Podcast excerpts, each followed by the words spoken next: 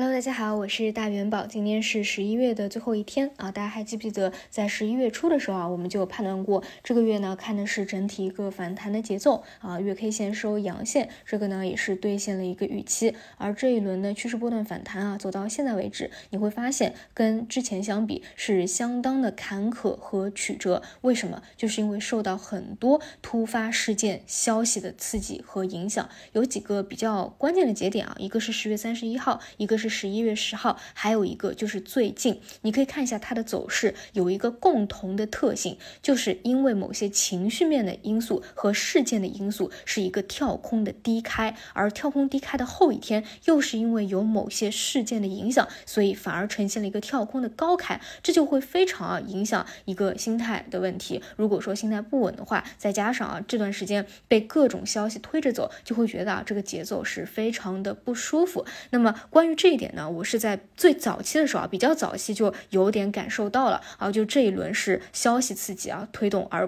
不是看业绩看景气，所以当时就想了一个思路啊，如果说能够判断出来指数是低位看涨指数，但是你这种消息你不可能呃追着它走的，对吧？咱们又不是领导的朋友，那怎么去？去做啊，怎么去避免掉有这个踏空的问题？其实就是去看跟指数啊，盈波波动比较共振的这种大金融的方向。那其实也可以看到，昨天这一波拉涨啊，依旧是地产啊、金融啊、银行啊、券商啊这部分是必然会发力的。而目前呢，距离上方三千一百五十点啊这个关键。关键呃的压力位啊，也只有一线了。之后呢，如果还要继续往上的话，还是得看这些权重的一个发力啊。所以这一点是比较重要的，大家也需要去记一下。毕竟呢，在不同的一个阶段啊，它的一个时代背景不一样，对吧？有的时候你不能只是看指数的，你也得去看选择的一个方向啊。这一点呢，在明年应该来说也是会比较受用吧。因为我个人判断啊，明年的嗯之后是会有一波比较大的行情的。那如果最早期也是比较看不清方向或者消息面比较混乱的时候，你就记住啊，上大金融这个呢，至少不会有踏空的这种情况发生，好吧？所以呢，像地产这种啊，也是一直在说了，昨天突然有这个利好，你说看到了这个利好再去参与，就已经是晚了，对吧？但你之前在里面就会觉得比较的舒服。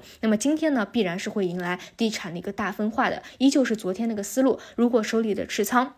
继续是拉升大涨的，或者说一波分歧扛住以后，资金有回流到你的持仓当中的，没有问题，你继续趋势持股。如果说你选择的是非常后排的那种被淘汰掉的啊，那你就进行一个兑现，好吧？目前来说啊，无论是地产也好，大金融也好啊，都是没有什么问题的，依旧趋势持股。这个指数层面我也讲过了啊，这一波是可以看破半年线的，但是嗯，突不突破年线，我觉得是比较困难的啊，暂时不看，这个还得走一步看一步，好吧？所所以，总之呢，呃，说实话啊，上这个我觉得指数层面上方的一个反弹空间也不是特别大了，所以呢，这段时间还是要啊，再把握好一个轮动的节奏，啊，争取呢能够赚个红包，对吧？过年啊，这是第一点。那么第二点呢，就是一直在讲的，呃，放松线的一个短期和中期的一个预期。短期呢，就是会利好一些啊药啊、啊方舱啊，甚至这两天低位起来的抗原，对吧？那再往后面去看中期的，那就是一个消费复苏和经济复苏。租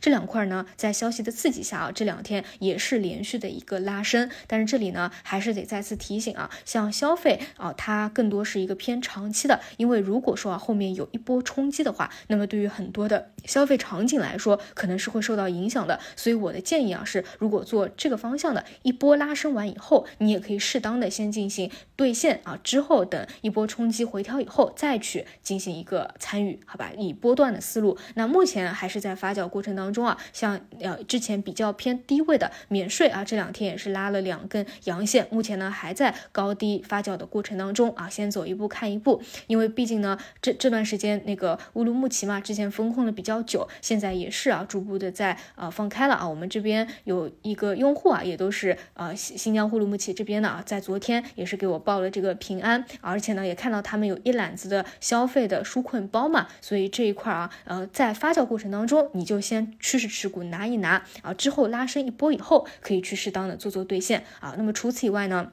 我们最早期说的，如果你是去布局了沪深三百 ETF 啊啊这种的，目前我觉得还是可以去拿一拿的。像这种沪深三百 ETF 啊，它跟指数的同步性会更加的强一点啊。那目前判断还没有完全的走完啊，还可以趋势去拿一拿，这是第一块。那么第二块呢，就说到啊放开线这个大方向啊，那这里还是那句话啊，目前这两天可以明显的看到很多的资金啊在转债里面套利，转债的弹性呢反而会比正股更加大一点，而且呢非常的灵活啊，你当天就可以去走。有人，所以呢，如果想去参与的，依旧是要么呢在啊这种人气转债里面去套套利，要么呢就是去做多低位起来有逻辑的一个方向。这两天呢，资金发酵的是抗原的一个新方向啊，因为呃一些当下比较匹配一个消息面嘛，但是大家也得清晰的认识到啊，如果说你不能判断这个细分方向它到底有没有一个长逻辑的，还是就是一个短逻辑，其实也可以去参考一下其他啊那些已经放开的国家他们的一个情况。因为像国外的一些国家现在都不做这个抗原的，所以它毕竟只是一个短逻辑啊，这个得特别注意了。就是不希望大家啊把这个短期的啊炒作和中长期真正的那种成长景气啊把它给混起来。然后这是这个方向。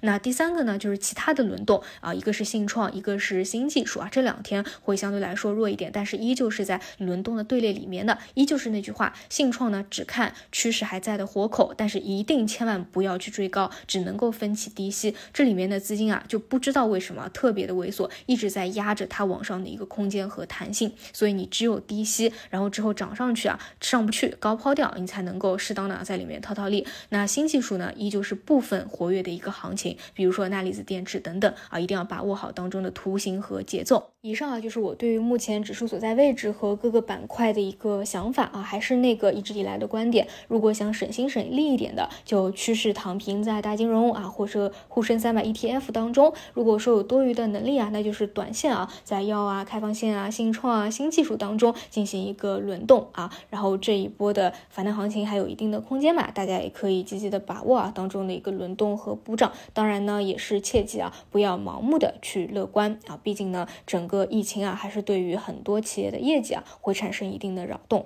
好吧？那以上就是今天的所有内容，我们就中午再见啦，拜拜。